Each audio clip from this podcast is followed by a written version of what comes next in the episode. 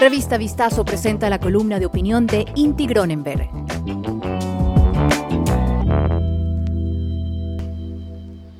El presente y el futuro del agua en el país.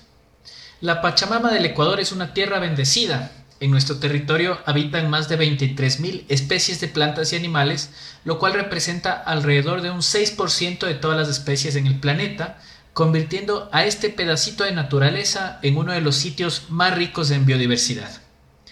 Como si esto no fuese suficiente, contamos con la mayor cantidad de ríos por unidad de área a nivel global, los cuales están localizados en dos grandes vertientes, nombradas en función de su desembocadura final. La vertiente amazónica con siete cuencas hidrográficas y la del Océano Pacífico con 72.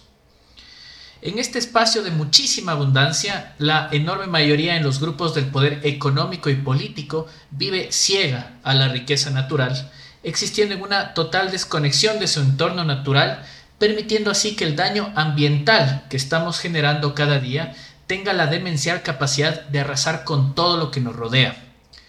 Si necesitamos pruebas sobre esto, podemos reflexionar acerca de la perturbada relación que tenemos con los ríos del Ecuador.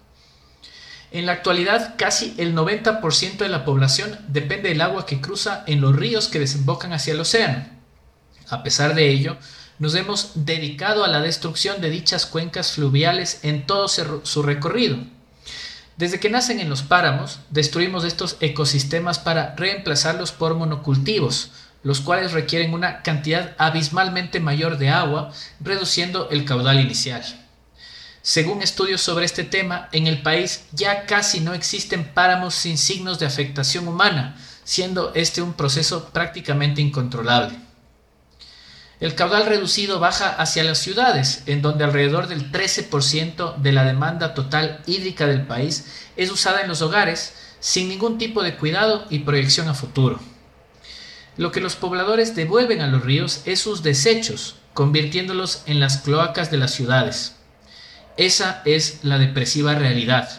Menos del 10% de los municipios tratan sus aguas servidas y los pocos que lo hacen no lo realizan en su totalidad.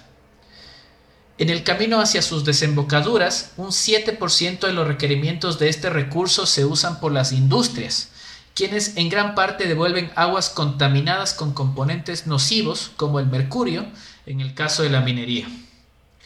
Finalmente, alrededor del 80% del requerimiento de líquido vital termina usándose para la agricultura y la acuacultura, actividad dentro de la cual destaca la producción del banano y camarón respectivamente. En resumen, el agua extremadamente contaminada es la que se usa para cosechar una importantísima cantidad de los alimentos que consumimos. Esta es, estimado lector, en resumidas cuentas, la absurda realidad del país con una de sus mayores riquezas. El poder político y económico debe abrir los ojos y entender que, si no lideran un cambio radical de nuestra visión como país, vamos a continuar en la ceguera y destruir también los ríos de la vertiente amazónica, acabando así con las principales fuentes de agua dulce del país. La destrucción no solo se limita a nuestra riqueza hídrica, también se puede extender hacia el exterminio de nuestra biodiversidad. El Ecuador tiene la nefasta posibilidad de terminar convirtiéndose en el país que lo tenía todo, pero se quedó sin nada, incluso sin agua para beber. El cambio también depende de nosotros. Somos la primera generación con la suficiente información para entender el problema y por ende luchar por evitar que acabemos con todo. Asimismo, somos quienes debemos generar el cambio o dejar a nuestros hijos sin nada. Escucha todas las columnas de opinión de nuestros articulistas y otros podcasts de Revista Vistazo en nuestros canales de streaming.